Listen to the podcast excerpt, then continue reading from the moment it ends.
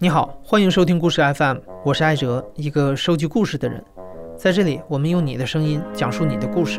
每周一、三、五，咱们不见不散。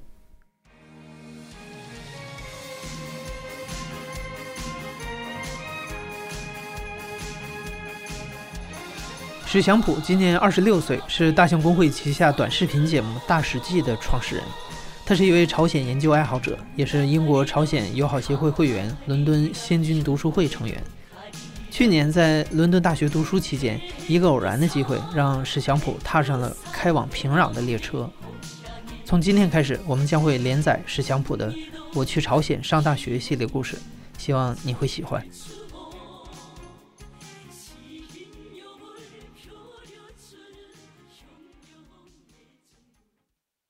二零一七年三月份的时候，我在一个 Facebook 小组，我已经忘了它是哪一个小组了。呃，当时有一个广告啊，那个广告做的很精美，我有一种感觉，好，我好像看到了一个微信上面的 H 五还是什么样的东西，然后它就是一个平壤的街景，那个街景是用飞机航拍出来的，上面是人民大学习堂，也就是金日成广场的正面，然后它上面写的两千欧元一个月的时间去金日成综合大学学习。我看到那个的时候是晚上睡觉前在刷手机嘛，然后，然后我当时就非常心动，我就马上发信息告诉我女朋友说我要报名，然后我就半夜一两点钟爬起来把报名表填了，就发过去了。刚好他的公司注册地方就在伦敦，这公司我我透露他的名称也没有什么关系，因为我们在他都是合法经营的，叫呃主体旅行服务 Juchi Travel Service，然后呃过了两三个礼拜发来一封电子邮件。说，呃，恭喜你们，我们现在还没有报满，你们两个人都可以被录取进来。然后你现在需要交一人三百五十磅的押金。把钱转出去之后，收到一份电子邮件，说钱我收到了，怎么怎么，全都是英文写的。最后一句话是一句中文：如果你有什么问题，请与我联系。本杰明，就是他是最后一一句落款是中文。我当时就想，这不会是个中国人吧？然后就非常奇怪。行前突然，还是这个本啊，他给我发了电子邮件说，非常遗憾，今年的行程出现了重大变化，因为金日成综合大学，呃，无限期的取消了所有外国学生的接待和住宿，你们去的学校会由金日成综合大学变为金亨济师范大学。当时真的这个已经是行程前两天了，然后我就想，那可能还行吧，要不。打电话问问怎么回事儿，我就顺着电话拨过去了。这留的电话是一个英国的电话，零七开头的这个英国电话。我打过去之后是本杰明接的，本杰明用中文跟我在说话。他是一个英国人，他用中文跟我说的。他说：“啊，你好，就是非常抱歉，我想跟你解释一下。我听出来他的中文，呃，并不能做到完全没有口音，或者是这个音调很难呃掌握。然后我就我就问我说：你为什么会说中文？他说他是。”北京大学燕京学堂的硕士，然后他已经毕业了，然后他就回英国在做这这种远东方面的旅游，主要是朝鲜。呃，我们约定的是七月初在北京朝阳公园的一家非常高档的朝鲜餐厅碰面。这些朝鲜餐厅是给朝鲜赚外汇用的，就跟他们输出到。呃，中东和西伯利亚的苦力一样，这些服务员也是给他们赚外汇，工资直接打回去，非常可怜的。但是那家朝鲜餐厅非常豪华，呃，我几乎去过北京所有的朝鲜餐厅，但是那个给我留下真的非常深刻的印象。当天是没有其他客人的，我们是包场的在那里。然后在旁边有一个小方桌，旁边的小方桌上坐着一个稍微有点谢顶的朝鲜的干部。这个朝鲜的干部叫李同志，李同志他不上桌，不上我们这个大圆桌。但李同志面前摆着一台点钞机，我们所有的钱除了那，呃，我们俩一人三百五十磅，总共七百磅的定金之外，其他所有的费用都是要求给现金的。然后有一个大的圆桌，本坐在圆桌中间等着我们。嗯，他是一个留着这个胡子的英国呃男性。后来我知道他比我小一岁，就是他可能是为了看的成熟一点，他专门。留了胡须，然后是那种纯须，然后会两边稍微带点翘那种。你你看到他的时候，你你就会有一种穿越到十九世纪，然后这个人是刚刚带着骆驼队从新疆穿越过来，呃，带了很多的宝贝到这里的一个探险家，就是那种感觉。我对他第一印象其实挺好的，后面我们也是非常好的朋友嘛。整个这个人的言行举止就感觉特别靠谱，特别成熟，特别会办事儿，这感觉。当天我们在这个朝阳公园的朝鲜餐厅集合，他就把大家拢在一个圆桌上，然后跟大家讲，去之前呢有一些注意事项跟你们说，其中有一条。相当于一个纲领性的东西，就是不要试图去改变别人的想法。这个东西他说的，呃，可能我想可能会，呃，担心有团员会去跟朝鲜人去争辩，或者去给朝鲜人讲一些东西。但是事后证明完全是多余的。我们的团员不但不去试图改变朝鲜人的想法，可能还会试图回国之后改变 自己国家人民的想法。我觉得可以对我来说算是一个非常大的触动，就是我到了英国之后，我发现非常多的西方人对于东方阵营存在一种非常伊甸园式的想象，就是他们会非常的美化，他们会觉得，呃，我们的体系已经崩坏了，我们需要一种新的体系，他会把它作为一种对照而存在，而这种对照，由于他们。过度高的文明底线以及过度善良的想象，它是完全没有办法去了解人类恶的边界的。所以，朝鲜甚至在西方会作为一种所有社会问题或者是所有他不满的一个反面的镜像，就是朝鲜不错啊。如果没有朝鲜在跟美国人对着干的话，美国就要为所欲为了。你看看朝鲜，你看看金正恩，你看看查韦斯。除了这种思潮之外，西方的左翼年轻人甚至还会觉得朝鲜是一种亚文化或者某种摇滚精神的体现。然后，朝鲜的爱好者主要存在于一个组织，叫做朝鲜友好协会。朝鲜友好协会在各个国家都有它的分支机构，在英国的尤其壮大。然后，我很早就加入了他们的 Facebook 小组，就想看一看里面到底什么情况。当时在那个饭桌上。嗯总共多少人我记不太清了，十三个还是十二个？我可以现在数出来。我和我女朋友，我们两个中国人，然后本杰明会跟我们一起去，他也是团体中的一员，并且会跟我们一起上课。本杰明英国人，然后还有一个英国人叫哈里森，哈里森当时正在正困在莫斯科，因为从伦敦到莫斯科的飞机晚点了，然后所以他当时没有来。但是也就是说，我们现在有两个英国人，两个中国人，然后还有一个叫 Hartmut 的德国老头。德国老头已经是第四次来朝鲜了，他有六十多岁，他当天迟到了，呃，然后还有一个法国人，然后一个意大利人，一个荷兰人，一个西班牙人，外加两个澳大利亚人，在饭桌上是完全可以看出来的，因为，嗯，我们这个团的人的平均学历之高，就是令人发指。我们这个团里面有一个巴黎政治学院的，有一个剑桥的，一个哈佛的，然后一个清华的，两个北大的，就是。留学生啊，然后，而且还有专门研究朝鲜的，还有一个几乎是全韩国说韩说韩语说的最好的西方人，就是这个意大利人。所以看他们，你就觉得这群人挺不错的呀，没什么问题，很正常。但是接下来说话，你就会震惊了，他们某些地方的想法，你完全无法理解。首先，这个呃，德国人来的最晚，就是。我说，我把后面就把他叫老老哈吧。老哈六十多岁，他来了之后，我就感觉他非常奇怪，因为他穿了一个文化衫。这个文化衫类似于在前些年还会有人在后海或者南锣鼓巷买那种，上面几个共产主义领袖像，上面写“为人民服务”这个。他还不是那种，他穿的是上面画着铁托的南斯拉夫主题的文化衫。我觉得很奇怪，对吧？你都能买到这么偏门的，你应该是个爱好者吧？然后就说，嗯。我不支持民主制度，为什么？我认为民主制度已经逐渐在走向它的衰亡。我觉得会有新的制度。我认为的民主是怎么怎么样的？是马克思主义的，是列宁主义的。然后我是德国的共产党员。然后呢，一个澳洲的男生，他在清华大学学国际关系，他可以说汉语。然后他说的汉语是河南味儿的，因为他找了一个河南的呃老婆，当时还是他的女朋友。他讲说，嗯，我们澳洲人也有自己的劳动党。他当时。用汉语说的，他说：“呃，我是澳洲劳动党的党员，然后我觉得朝鲜非常好，平壤是我最喜欢的城市，朝鲜是我最喜欢的国家。为什么呢？因为朝鲜人很讲政治，他用了“讲政治”这三个字，我从来没有从外国人的口语当中听到过这种连用，就是讲政治。说我们澳洲人不讲政治，从八岁开始我就发现了这个问题，所以我很讨厌澳洲人喜欢看广告、喜欢看电视剧、喜欢看电影。我非常讲政治，我从八岁开始讲政治讲到现在，然后他就在那儿讲，而且他还用用了一个词叫“有组织”。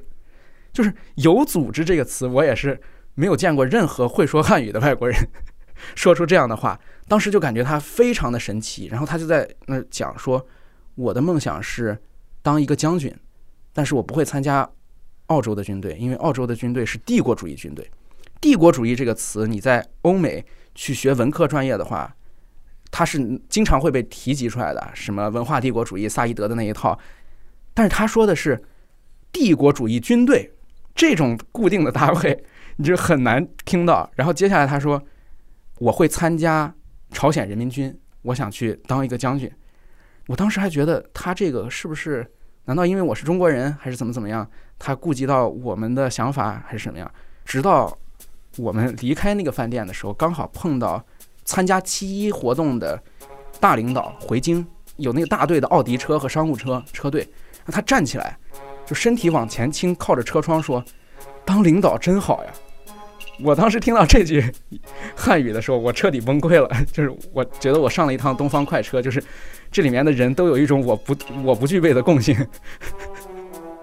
收完钱之后，我们当时就出发了。吃完这顿饭，直接从朝阳公园出发。本杰明问我：“你有滴滴吗？”我说：“我有。”他说。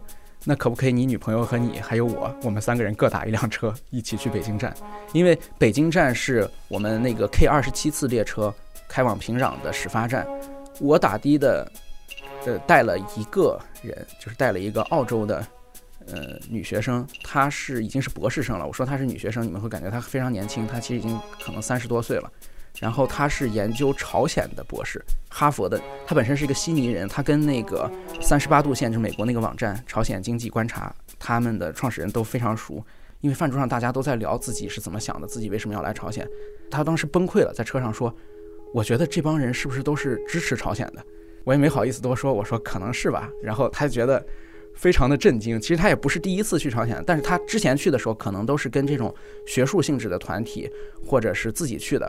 他没有真正的跟着一帮西方的朝鲜爱好者去过朝鲜，然后我们就到了火车站。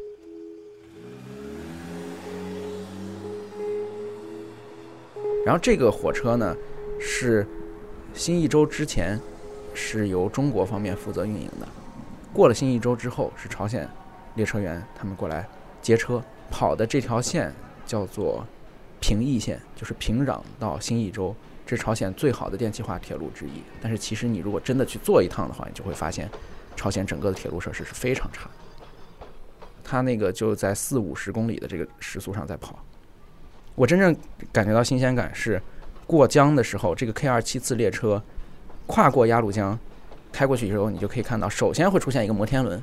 新义州它叫特别市或者叫特区，新义州这边在整个朝鲜的经济版图当中。其实是一个非常啊偏先进或者偏现代化的这样一个地方，但是你看那个公园、摩天轮、市民的设施，包括它的边境检查的口岸建筑，又小又老又破。当时我就有这种非常直观的感觉，我说从这边往对岸看，丹东就是那种高楼林立，当时真的感觉就是对面是上海，有一真是有这种感觉的，因为等一过这个口岸，一过江。马上车就会停下来，停下来之后，你就可以看到车外面的人民军官兵。人民军官兵，呃，戴着大盖帽。你在这个时候，你会获得两个整个朝鲜期间都不太容易获得的机会。第一个机会就是对着士兵拍照，因为一旦在朝鲜，你的导游接到你之后，他马上会上车强调，建筑工地不能拍，人民军官兵不能拍。所以在这个时候，你在车上没有导游嘛，你是一个完完全全自由的状态，赶紧对着士兵拍一张照。其次呢？你在这个过江的过程中还能收到中国的信号，打开 VPN 用 Facebook 发一条定位在新义州的状态，最好用英文，就是一件非常酷的事情啊！当时我没有发，因为呃我在知道他还能够收到信号，并且还能够翻墙的时候，其实那个人民军官兵已经上来了。因为每一个人民军官兵上来之后，他的标准也不一样。有些人要让你把箱子打开，把所有的衣服都拿出来，看你箱子有没有东西；还有一些人呢，相机给他一登记，你有几台相机，连相机都不看，呃，都是不一样的。有一个人民军官兵，他上来之后说的都是汉语嘛，因为大量的乘客还是中国人，上来说包打开，然后有没有什么 iPad，有没有手机，智能手机有几部，他的外语水平很高嘛。然后到我们这个团的时候，他看到我们团里面啊，我们团里还有个加拿大人，这个加拿大人带了一本书，他带了一本侦探小说，他就翻了一下，他说这个书是什么内容？他自己翻了，他可以看懂英文，也就是说，在新义州口岸工作的这些人，他可能是大概几种语言都会粗通一些，是能够适应他这个工作的。然后明显的感觉，新义州口岸的这些官兵跟我后来见到的，哪怕是平壤的人民军官兵比，他们的健康状况、营养状况、穿着打扮，甚至女性的化妆。都要好很多。在新一周，让我第一次感觉到有点紧张的事事情是，我们团里面的这个德国人，他甚至会帮助朝鲜方面去检查，或者是替朝鲜方面去考虑。就是你在明显的感觉是要回避或者藏什么东西的时候，他会盯着你看，而且他当然没有问我了，但是他会说我们肯定不会有人带什么什么东西的。我我觉得那样。非常的不对，非常的冒犯。如果有那样的人的话，我们肯定会报告的。就是这个时候，你就会觉得，对这个团里确实有人跟我不一样，而且这个团里其他人是怎么想的，你真的可能不太清楚。当时我是感觉到一种来自于内部的威胁，而不是来自于外部朝鲜方面的威胁。从新义州一开车，我觉得这趟旅行或者这趟魔幻之旅真正震惊的地方才。刚刚开始，在新一周之前，我可以这样说：整个这趟旅行也罢，还是一趟列车也罢，都是一个英语环境和汉语环境为主的，甚至主要是汉语环境。但是过了新一周之后，我突然发现团队里面会朝鲜语的那几个人，他们的朝鲜语水平非常高。马路两边的农田或者是车站前面都会有标语，啊，这些标语我很多只能去靠猜它是什么样的意思。但是过了新一周之后，这个哈佛的博士。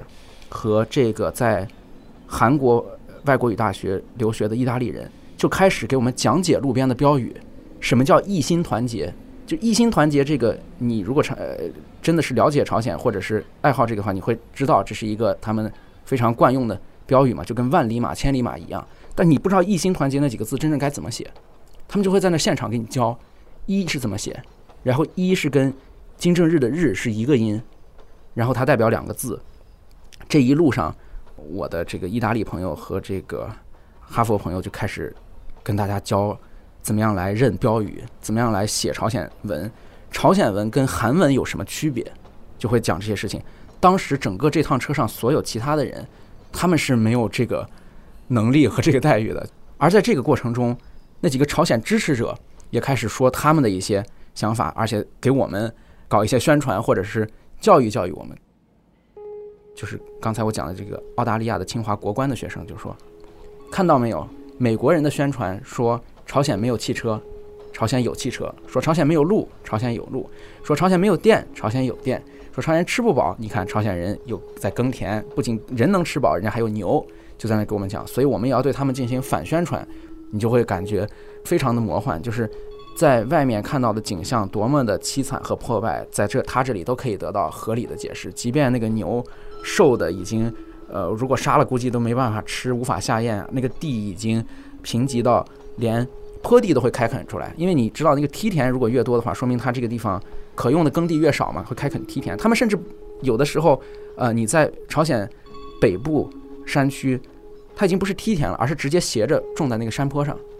那个生产力就已经非常低下了，而你知道，在日据时期的朝鲜，其实北部的重工业基础是要比南部要好的，因为在六十年代末七十年代初的时候，它基本就能够实现农田的机械化。但是我们过去的时候，平邑线沿线都是老黄牛拉破车。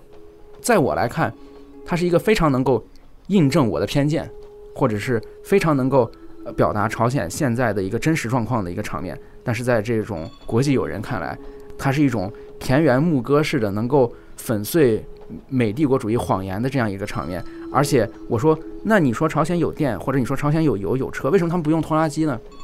他们就会说，因为美国的封锁啊，因为美国的封锁啊，可以解释你所有最终的那个问题。其实还有一个邪门的事儿，就是火车上面列车员会推着小车卖东西嘛。呃，从北京往沈阳、丹东走的这条路上卖的东西非常正常，冰红茶、可口可乐、花生米，写不断铅笔、万次火柴这种东西。结果到丹东之后，有的那种列车员他会卖蛇酒、人参、高丽参，然后我这德国的同学就是这个老哈，六十多岁，当场买了一瓶蛇酒，这里面还泡着那种爬行动物，就拿着问我说：“这东西怎么喝？”我说：“你打开倒一杯就可以喝，你倒那瓶盖里就能喝。”然后他说：“有什么功效？”我说：“没功效，因为我认为它没功效嘛，我也没骗他。我说没功效。那他说不可能，我认为它有功效。我说那你说有什么功效？他说它可以改善你整体的健康。他都已经熟悉那种所谓的阴阳，或者是五行，或者是不进行那种临床上面的实验而。把人体看成一种整体的这种观念，他非常熟悉。他说，整体上改善你的健康，然后会让你有更充沛的精力，会让你的肾变好，然后会让你容易睡觉。就是我当时觉得，我就在跟一个德国老中医在谈话，你知道吧？这种感觉非常奇怪。等到后面他又买了高丽参，又买了其他的什么龟甲、各种爬行动物泡的酒，团队里面好几个人都买了这些东西。我觉得，就是他们对中国和对于。朝鲜半岛的爱好和兴趣真的已经非常深入了。到平壤之前的夜里，我都在跟意大利的这个在韩国留学的小孩，我们俩在聊天儿然后他特别想跟我聊天我特别奇怪啊，这个团里面的人他就对我特别有兴趣，然后就一直想跟我聊天。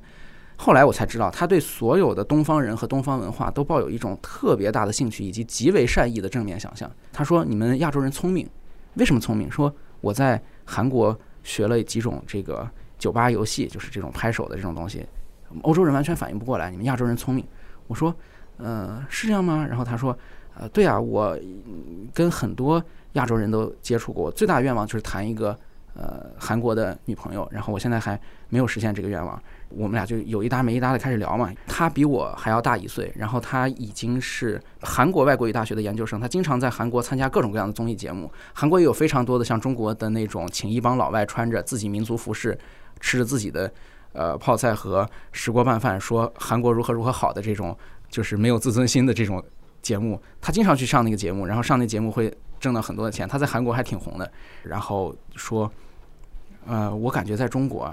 我非常亲切，因为我是一个西西里人。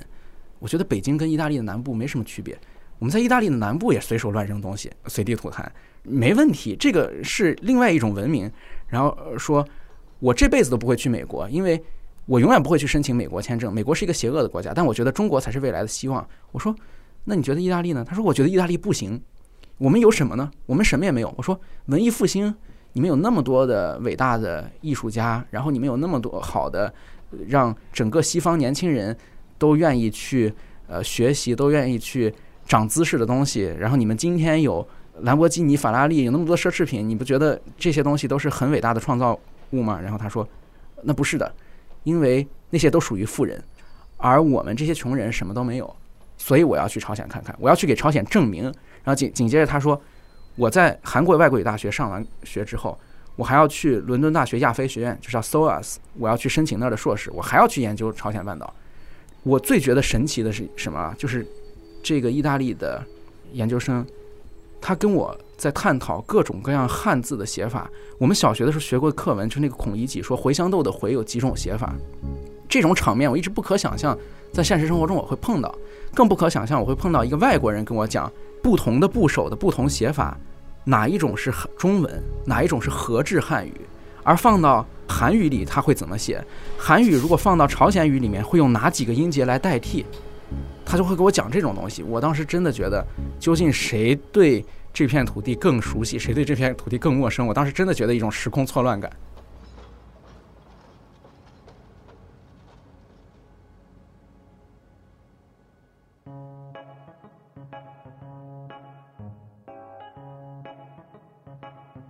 我去朝鲜上大学的第二集里，石祥普和他的团员们抵达了平壤，开始了长达一个月的奇幻之旅。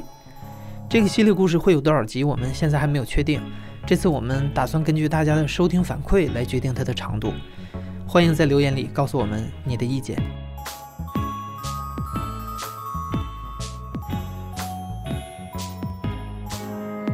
紧接着我们到了平壤站的时候，这个是我在整个这个旅行中的第二个 shock 吧，或者是第二个震惊的点就到了，就是我们一下站台，因为当天在下雨，在放哀乐。